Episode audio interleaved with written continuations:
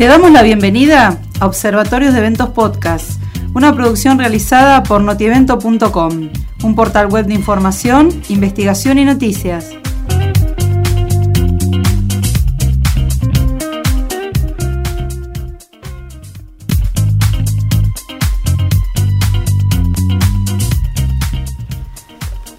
Hola, ¿cómo están? Hoy vamos a conversar de ceremonial y protocolo.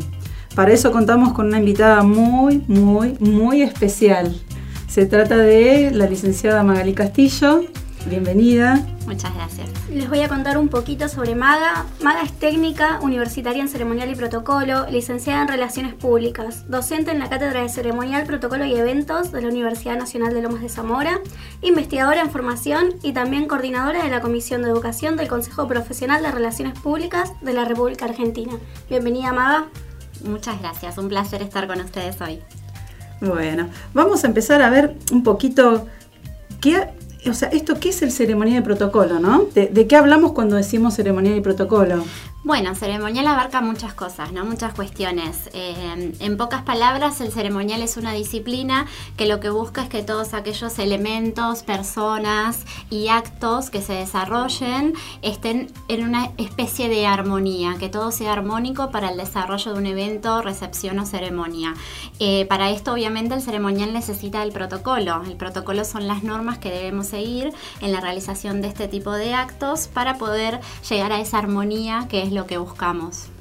Sí, aparte necesitamos también una mirada desde la organización de eventos, ¿no? Que está atravesada por otras disciplinas. Qué complejo. Y es por eso que es muy importante eh, la aplicación del ceremonial y sus normas en lo que es la organización de eventos. ¿Por qué? Porque necesitamos que un evento sea ordenado, que se desarrolle de una forma segura, que esté bien organizado, que haya un orden. Y esto es lo que nos proporciona el ceremonial aplicado en lo que es la organización de eventos. No tenemos que pensar que el ceremonial y protocolo simplemente es para recepciones formales, para recepciones dentro de lo que es el Estado, lo que es la realeza, las Fuerzas Armadas, el ceremonial, hay que tomarlo como una filosofía de vida, como bien decía el embajador Blanco Villalta, y tenemos que tratar de, de llevarlo adelante en todos los aspectos de la vida. Obviamente que lo que es eventos es fundamental, lo mismo que en las relaciones públicas, porque ceremonial es comunicación mencionaste a mi maestro, Blanco Villalta. Bueno, el libro de ceremonial, digo, la, la Biblia del ceremonial podemos dedicarle este podcast. Sí, por supuesto, por supuesto. Es el maestro de, lo que es el ceremonial en Argentina y en otros países también. Y la verdad es que todo el material que hoy en día tenemos, querramos o no, surge y viene de él, porque él sentó las bases del ceremonial en, en el país y no podemos hablar de ceremonial sin nombrarlo a él, el gran maestro. Yo recuerdo con mucho agrado, me acuerdo en sus clases iba y lógicamente, todo, todo el protocolo que requería la ocasión, pero a su vez decía, hay que flexibilizar, tenemos que, salir y, ver cómo solucionamos lo que en el momento ocurre, estos errores que permanentemente nos pasan, nosotros lo vemos en los eventos, y cómo hacemos para que el protocolo, las reglas de protocolo, se adapten a lo que está sucediendo en el momento, porque por más que hay decretos, hay leyes, reglamentos y demás, pero es muy difícil porque uno está en un momento determinado, una bandera que no está bien ubicada y está la prensa ya y está, o sea, que no podemos modificar y cómo hacemos para que no se note. Él decía, bueno, hay que hacer como que no se note. Exacto, para no romper con esa armonía de la que estábamos hablando, ¿no? Y justamente me estás dando el pie que necesitaba para hablar de esto del ceremonial, no a lo mejor desde esto tan rígido y que uno lo puede asociar, ¿no? Porque hay muchas personas que si les preguntas qué entienden por ceremonial y protocolo lo ven como algo súper lejano, súper rígido, eh, súper duro y al contrario, o sea, lo que yo intento demostrar es que el ceremonial es una, es una disciplina que tiene que buscar la flexibilidad y que necesita de la flexibilidad flexibilidad, de la adaptabilidad, más que nada en los tiempos en los que vivimos.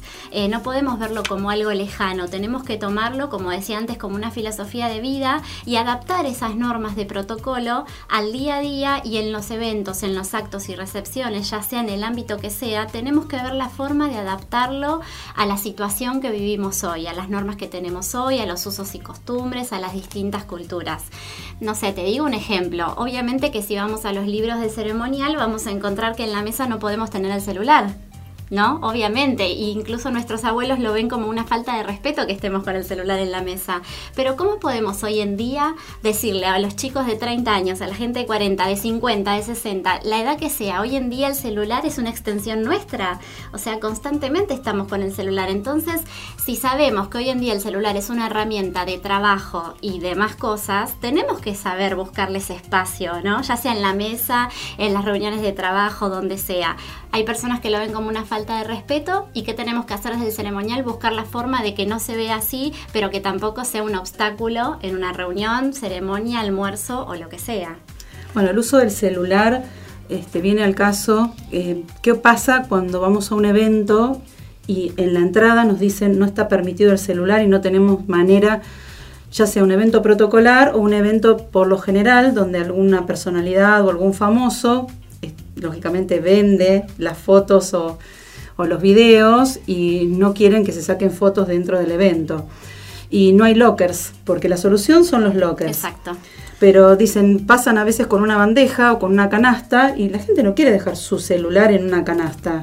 Entonces es, todo un, o sea, muy complejo porque ahí no hay una norma escrita. No, no, ese es el tema, que eh, no tenemos en lo que es, por lo menos en lo que es Argentina, una actualización de estas normas de ceremonial y protocolo como para que nosotros podamos tener un seguimiento de algo escrito y decir, bueno, tengo que hacer esto de esta forma porque tengo un documento que así lo dice.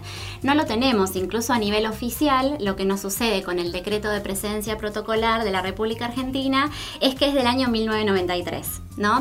Tuvo una sola actualización en el año 1999, donde solo se incorporó la figura del jefe de gabinete de ministros, y pensemos que en el año 94 se renovó, o sea, se reformó la Constitución Nacional. Imagínate la cantidad de cambios que tuvimos en la administración pública y que hoy en día basa ese decreto para ordenar a las autoridades de la administración pública y es obsoleto, porque la verdad es que no fue modificado, entonces como sucede con esto, con este decreto, que es el documento a nivel protocolo más importante en Argentina, imagínate que sucede en todos los niveles, más chicos o más grandes, y que no tenemos esta fuerte documentación escrita como para sustentarnos, entonces eh, las personas que nos dedicamos al ceremonial tenemos que tener la idoneidad para poder adaptarnos, ¿no? Pero siempre cuidando esas normas, porque siempre en medios están como estos fake news del protocolo de rompieron el protocolo, la reina le dio un beso al rey y no, no es romper el protocolo, tenemos que adaptarnos a los tiempos en que vivimos y ahí está la base del ceremonial, pero lamentablemente muchos los ven de, la otra cara. como, el, baile de máxima, una nota de color que a mí me pareció espléndida. Exactamente, o sea, son reyes, pero son personas también, entonces hay determinadas formas obviamente por la investidura tienen que cuidar, pero también tienen que saber acercarse a la gente, tienen que demostrar cómo son y demás, y eso no quiere decir que se rompa el protocolo. Hay protocolo que es muy antiguo, que no se, no se actualizó, entonces ahí es donde aparecen estas mayores como inconvenientes y los medios de comunicación constantemente demuestran esto como errores de protocolo, ¿no? Claro, en Argentina, bueno, que no tenemos obviamente monarquía. No, no, por supuesto, no, no, no. Más a nuestro favor. Claro, es todo mucho más, más flexible. Claro, cuando decimos, bueno, ¿qué es el protocolo? Son las normas. Sí, el protocolo son esas normas, ¿no? Ya establecidas. El ceremonial son las técnicas o las tácticas a partir de las cuales llevamos adelante la aplicación de esas normas. Y todo lo que es la etiqueta son las formas, ¿sí? A lo mejor lo que a todo el mundo más le gusta, esto del ceremonial en la mesa, de cuántos cubiertos, cuál primero, cuál después, cómo tomo la copa, cómo no. Toda esta parte, la parte más social, eh, el arte de recibir, ¿sí? Cómo ser anfitrión, esto tiene que ver más con lo que es etiqueta y las formas, ¿no? Así que más o menos ese sería como lo, para entender la diferencia entre ceremonial, protocolo, etiqueta, no es lo mismo, va todo de la mano, pero tiene sus diferencias. Y como te decía, ceremonial es comunicación, entonces tanto en lo que es organización de eventos como relaciones públicas, son dos disciplinas en las que el ceremonial tiene que intervenir porque es comunicación. Muchas veces se dice que, por ejemplo, las relaciones públicas son vendedoras de una imagen, lo que hacemos del ceremonial es pulir esa imagen, ¿no? Y comunicar, obviamente. Sí, eh, pienso en los alumnos, ¿no? Cuando damos clases en la universidad vienen y piensan, o sea, que van a ver eh, algo... ¿Cómo me siento? Sí, ¿cómo? No, no, no. O sea, hay, por eso digo esta necesidad de flexibilizar y darnos cuenta que el ceremonial está en todo, está en si, si respeto eh, una persona mayor, dejarla pasar antes que uno, ¿sí? El ceremonial tiene que ver con esta convivencia, con el respeto al otro, con la cortesía y sobre todo con la tolerancia también, ¿no? Hacia el, hacia el otro. Esto es fundamental en el ceremonial. Entonces, por eso lo que intento es que no se vea el ceremonial como algo lejano, no, es es, algo que realmente podemos llevar adelante día a día y más aún en los eventos, por supuesto. El saber ser, el saber estar. Saber ser, saber estar. Saber estar. Exactamente. Bueno, y aparte, ahora un tema que viene pisando muy fuerte es el tema de la sustentabilidad. Sí. Sí, sí, y lo hemos hablado en algunas ocasiones que nos hemos juntado, cómo hacemos para incursionar en, en el tema ambiental y llevarlo hacia el protocolo. Bien, es, esto es un, es un tema complicado que todavía no está desarrollado, por eso es que estamos empezando a investigar en el tema. Y la verdad es que hoy en día el tema de la sustentabilidad está en auge y realmente gracias a Dios que así lo es, porque es necesario. Y hay muchas cuestiones de protocolo básicas en las que a lo mejor no estamos en concordancia con estas ideas sustentables. Entonces eh, empezamos a, a pensar qué podemos hacer desde el protocolo para que el protocolo sea un protocolo protocolo responsable, ¿no? Por ejemplo, algo mínimo. Eh, en una conferencia de prensa, a lo mejor de autoridades o demás, siempre se debe colocar una botellita de agua, ¿no? Cerrada, obviamente, sellada. ¿Cómo hacemos? Hoy en día hay empresas que por esta cuestión sustentable, hoy en día eliminan el uso de cualquier botella de plástico. Entonces, ¿cómo hacemos para adaptar esa situación? ¿Llevamos una jarra de agua frente a esas autoridades y esas autoridades no saben de dónde provino esa agua? Entonces, es un tema bastante complejo que no está desarrollado aún, pero que es algo sobre lo que realmente hay que trabajar. Voy a contar algo, me vino a la mente. Eh, me tocó, yo estaba estudiando la carrera de la Tecnicatura y en un evento que había que organizar para Malita Fortabad. Y ella ya estaba justo este, en el estrado y pide agua, que lo único que ella había solicitado y no había, no estaba en la mesa el agua. Agua mineral de determinada marca. Y no había manera. Entonces tampoco teníamos jarra y digo, bueno, vamos y sacamos agua de la canilla. Nunca se enteró que hicimos esto. Pero, mm, o sea, si tenemos algún presidente o algún rey o alguien donde no podemos hacer eso, o sea, mm, o sea, fue muy, muy cómico porque había que solucionarlo, ella se había puesto muy nerviosa y no teníamos manera de conseguir el agua de determinada marca que ella quería y lógicamente que nunca se dio cuenta, nunca se enteró. Menos mal. A veces este, el protocolo este, tiene estas cosas, ¿no? Y el ceremonial, cuando uno trabaja, yo no trabajo ya hace muchos años en esto, pero este, cuando trabajaba me acuerdo que, que había cosas que había que hacerlas rápido, solucionarlas y bueno, que nadie se entere, ¿no? Como que... Claro Sí, sí, sí, no, por eso también esto hablaba de, la necesidad de que el ceremonialista no solo tenga la idoneidad para llevar adelante estas técnicas, sino que también tenga la flexibilidad, porque puede suceder que hay cuestiones en las que por no romper una norma de protocolo no sabemos cómo actuar y nos frenamos frente a eso y después se termina viendo algo que no es armónico. Entonces, no es simplemente el conocer las reglas, sino el saber adaptarse a cada situación respetando esta armonía que es el objetivo principal del ceremonial. Sí, hay muchísimas anécdotas. De... Miles, sí, miles, miles de anécdotas. O sea, hay un montón de todo tipo y salen todo el tiempo en los medios y si googlean van a encontrar miles, hay muchas muy divertidas.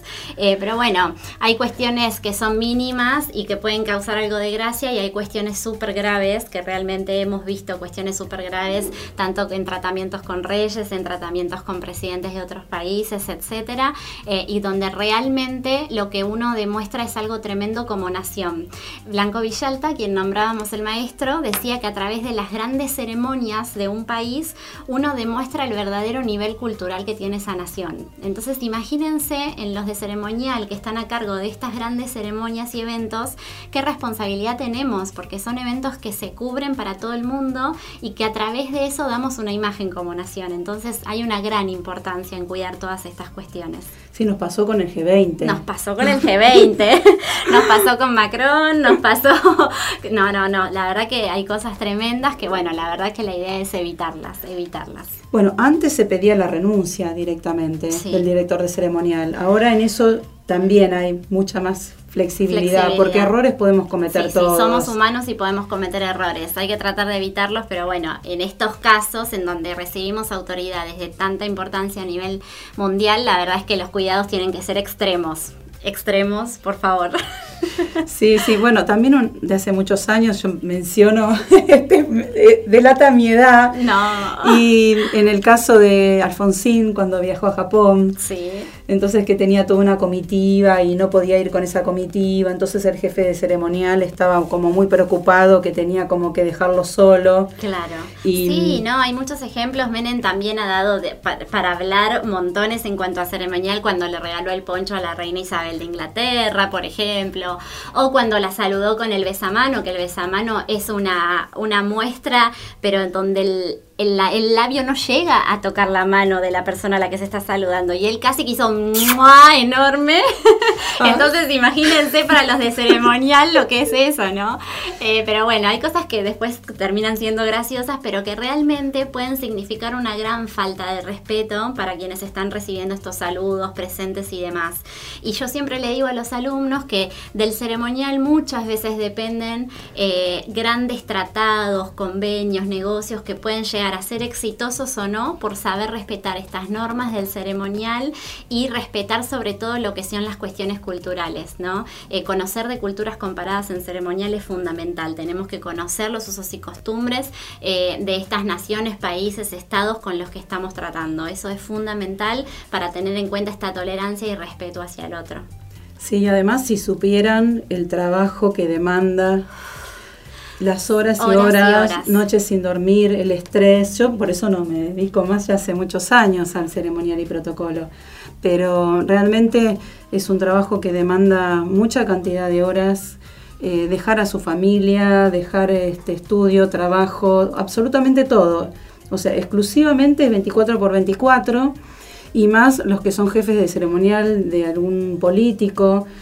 Eh, eso demanda muchísimo más, uno piensa a veces que no, o sea, cuando ve los actos, las campañas políticas, atrás de eso hay una organización muy grande y donde hay que cuidar también mucho los detalles. Sí, por supuesto. Los que son asambleas, marchas, eh, todo está organizado y todo tiene su protocolo. Sí, y un trabajo previo enorme, que enorme que no se ve.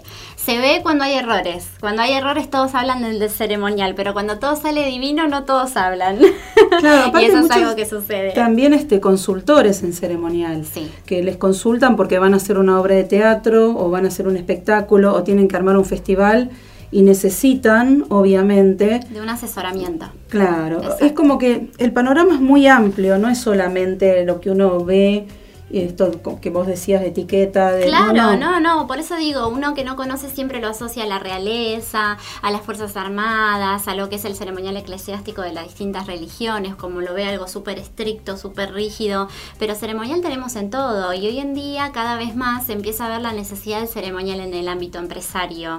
Entonces, esto que decía yo de que ceremonial es comunicación, es necesario que la persona que desarrolle los eventos, por ejemplo, en grandes corporaciones, en empresas, conozca las normas de ceremonial ceremonial.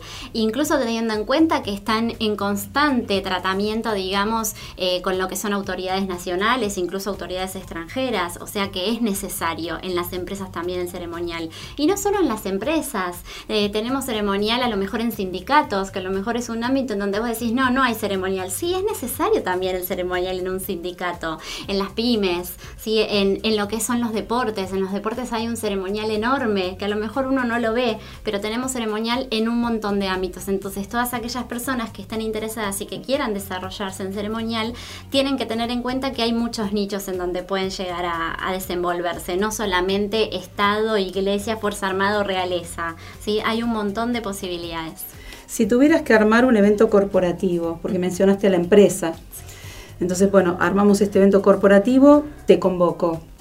¿Qué me, ¿Qué me dirías? O sea, ¿qué cosas yo tendría como que tener en cuenta bueno, primero tener, o sea, arrancar previamente con el mayor tiempo posible, ¿no? El tiempo y la planificación en la organización de eventos es fundamental. Y tenemos que ver todo esto que les decía, de qué elementos van a intervenir en ese evento, qué personas van a intervenir, qué actos van a estar dentro de ese evento, planificarlos con tiempo, ¿sí? Y en cuanto a esto del de que hablábamos de protocolo responsable, tenemos que tener en cuenta hoy en día, por ejemplo, toda la parte digital. ¿Sí? Hoy en día las invitaciones en papel, por ejemplo, se utilizan, pero cada vez menos. Entonces hay un concepto que está cada vez más en auge, que es la netiqueta, ¿sí? que es tratar de llevar al, ámbito digital, a WhatsApp, al mail o lo que sea, todas las normas de ceremonial escrito, tratar de respetarlas, aunque sea a través de un soporte digital. Porque muchas veces decimos, bueno, es una invitación, pero es por mail, no la imprimo. Entonces eso quiere decir que es más desestructurado. Y a lo mejor no, puede ser la misma invitación, pero en un formato digital. Y así seguimos manteniendo estas normas y respetándolas más allá del dispositivo en el que lo tengamos. Y tiene que ver con el protocolo responsable porque cuanto menos se imprime hoy en día, mucho mejor para el ambiente, ¿no? Por supuesto. Entonces eso es algo que es importante. Después, bueno, el tema de si va a haber banderas o no, eso es algo muy importante en ceremonial. El respeto y uso de lo que son los símbolos nacionales es muy importante y en todos aquellos eventos o actos en donde haya utilización de banderas, hay normas que hay que seguir, en donde ahí no hay tanta flexibilidad, porque realmente hay que conocerlas. Y después, por ejemplo, hablando de esto de ceremonial responsable, ¿Qué hacemos con las banderas? después, una vez que a lo mejor recibimos a una autoridad de un país, después no lo vamos a utilizar más esa bandera, ¿qué hacemos con esto? Hay un montón de interrogantes en cuanto a ceremonial y cómo bajar el impacto de lo que estamos organizando, ¿no? Bueno, Maga, me encantó todo lo que dijiste y sobre todo el hecho de desenlazar un poco el ceremonial y protocolo de todo lo que es riguroso y aburrido y demostrar un poco más la esencia y lo que es en serio, ¿no? Eh, ¿Nos querés contar un poco de, tus redes, cómo contactarte? Dale, me pueden encontrar en Facebook como Magalí Castillo, en Twitter como Castillo-Magalí y en Instagram como Protocolo Responsable. Buenísimo, ya siguiéndola. Bueno, imagino que nos vas a acompañar ahora en el coffee. Por supuesto.